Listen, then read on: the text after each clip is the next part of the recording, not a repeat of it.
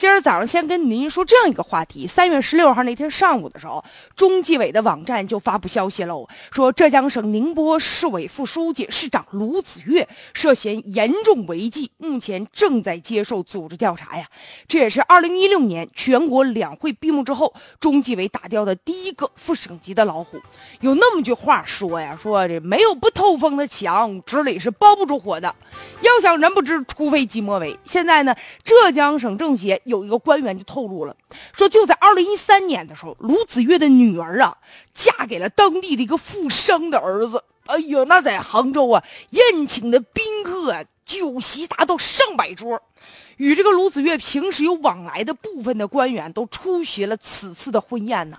你想想，当时那场景，那得多么的壮观。第二个呢，是卢子越在老家的一个邻居吴大妈。吴大妈现在站出也说了，说在她的印象当中啊，那往年呢，逢年过节，巷子里面都被那些豪车堵的是水泄不通啊。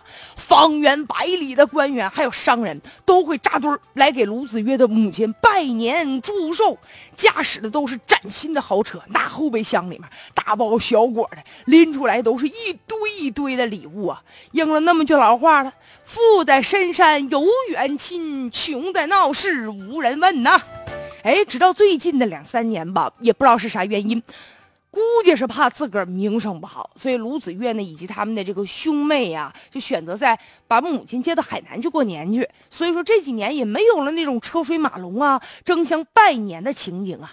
看来这前几年卢子越自己也陶醉于这种车水马龙啊。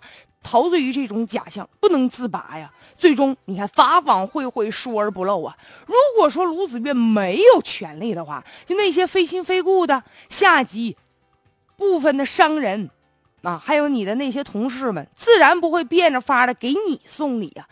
争相恐后的参加他女儿的婚宴，我估计这随礼肯定也不能少随了吧？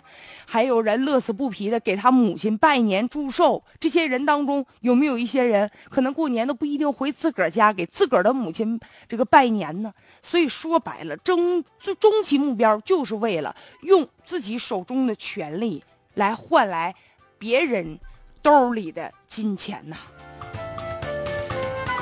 现如今呢，他已经被调查了。那些曾经给他鞍前马后、前呼后拥的人，估计也不会争先再去了吧？